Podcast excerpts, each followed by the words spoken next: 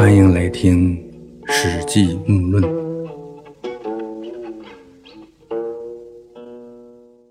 伍奢劝韩信反汉不成，只好走了。蒯彻也知道当时天下大势举足轻重的关键在韩信手上，想要用特殊的计策来感化他，劝他改变想法。他就用曾经学过的相人之术来劝说韩信。他说：“我曾经学过相人之术啊。”韩信说：“先生是怎么给人看相的呢？”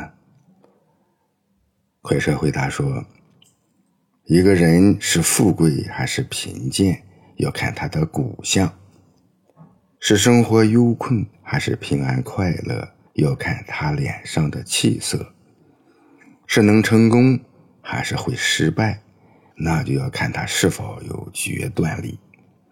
对照检验这几个方面来给人相面，那是万无一失啊。就是说，相人会是非常的准。韩信说：“很好，先生，你为我相一下，看看命运如何呢？”蒯彻回答说：“请您最好让身边人退下。”啊，意思是。借一步说话。韩信让身边人先回避一下，说：“哎，左右人都走了，你可以说了。”蒯彻说：“从您的面相看来，最高不过封侯，而且还挺危险，并不安全。从您的背相看，哎呀，那可是贵不可言呐。”韩信说：“哎呀，这话怎讲？”蒯彻呢，就从当时的形势、内外关系等各个方面来进行了分析。他对韩信的劝谏呢，也不止一次，论述的话也有很多。核心意思有这样几点：第一，天下大势取决于你韩信。说刚开始啊，天下大乱的时候，是各路英雄联合对抗秦朝。大家的主要目的是如何来消灭暴秦？哎，现在的情况呢，是刘邦和项羽两方势力在争夺天下，而且势均力敌，不相上下。你韩信帮谁谁赢，打谁谁输。这个时候啊，你最好的策略就是和双方都保持比较良好的关系，不帮任何一方去消灭对方，让他们都存在下去。你便能可以和他们三分天下，相互制约，维持平衡，形成鼎足之势。然后呢，再设法去抢占他们两方都不能控制的地盘，扩大自己的势力，同时劝阻刘邦和项羽不要再打了，以此来赢得民心，树立威信。哎，现在老百姓都不愿意再打仗了，顺应民心，天下就会归顺于你韩信。第二，再好的关系都靠不住。你不要以为自己和刘邦关系很好，想帮他建功立业。你和刘邦的关系远没有张耳和陈馀的关系那么好，相互之间的矛盾却比他俩还要多。人心那是变幻莫测的，为了利益，那是什么事都能做得出来的。连张耳和陈馀那种刎颈之交。后来为了名利，都变成了生死对头。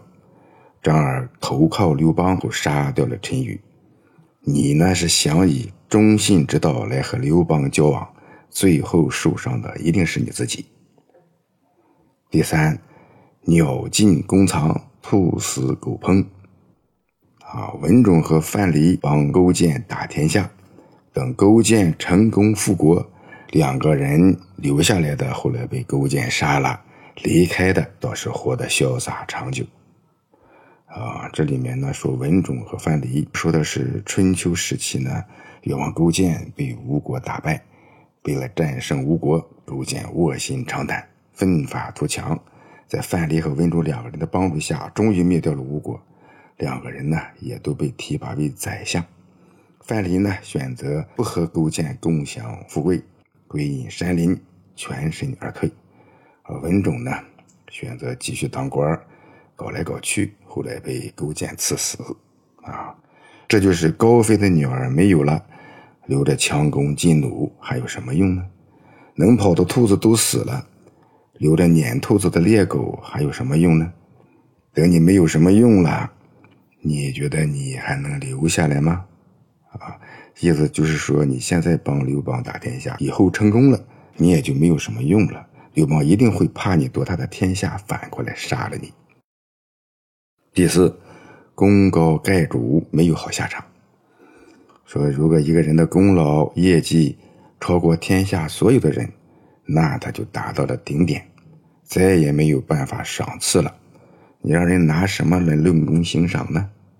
啊，就说你韩信吧，你俘虏了魏王，生擒了夏月，带兵成功的通过井陉杀了陈安军陈馀，拿下了赵国，威胁了燕国，平定了齐国，你的功劳也太大了吧？你向南干掉了楚国二十万大军，向东杀了楚国名将龙驹，向西向刘邦多次报告取得胜利大捷。这就是功绩第一啊！天下没有第二个人可以比得上你了，而且以后再也不可能有人超过你了。你是背着功高震主的威名，有无法再赏赐的大功。像你这种情况，你去归附楚国，楚人不会信赖你；你继续帮助刘邦，这些人又都会很害怕你、忌惮你。你这样的处境能往哪儿去呢？哎呀，连我都替你感到危险和不安呐！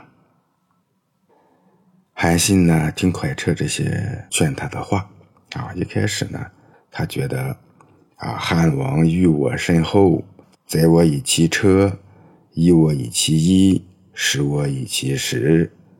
说汉王呢，对我十分恩厚，把他的车来给我坐，把他的衣服给我穿，把他的饭给我吃。古人说呀，乘过人家车子的人要给人家分担患难，穿过人家衣服的人也应该给人家分担忧愁，吃人家饭的人就得为人家卖命。我怎么可以能唯利是图、背信弃义呢？韩信就说啊：“快车先生，您先别说了，让我再考虑考虑吧。”过了几天，快车呢又继续劝他。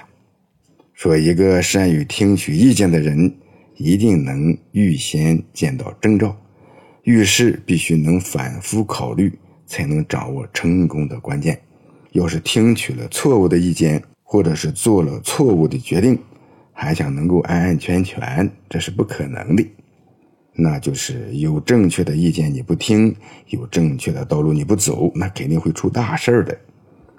如果一个人既能听取了各方面的意见，不本末倒置，分得清轻重可否，又能很少出现失误，考虑问题胸有成竹，哎，那就是个真正的智者。这样的人，那些闲言碎语、花言巧语是无法迷惑他的。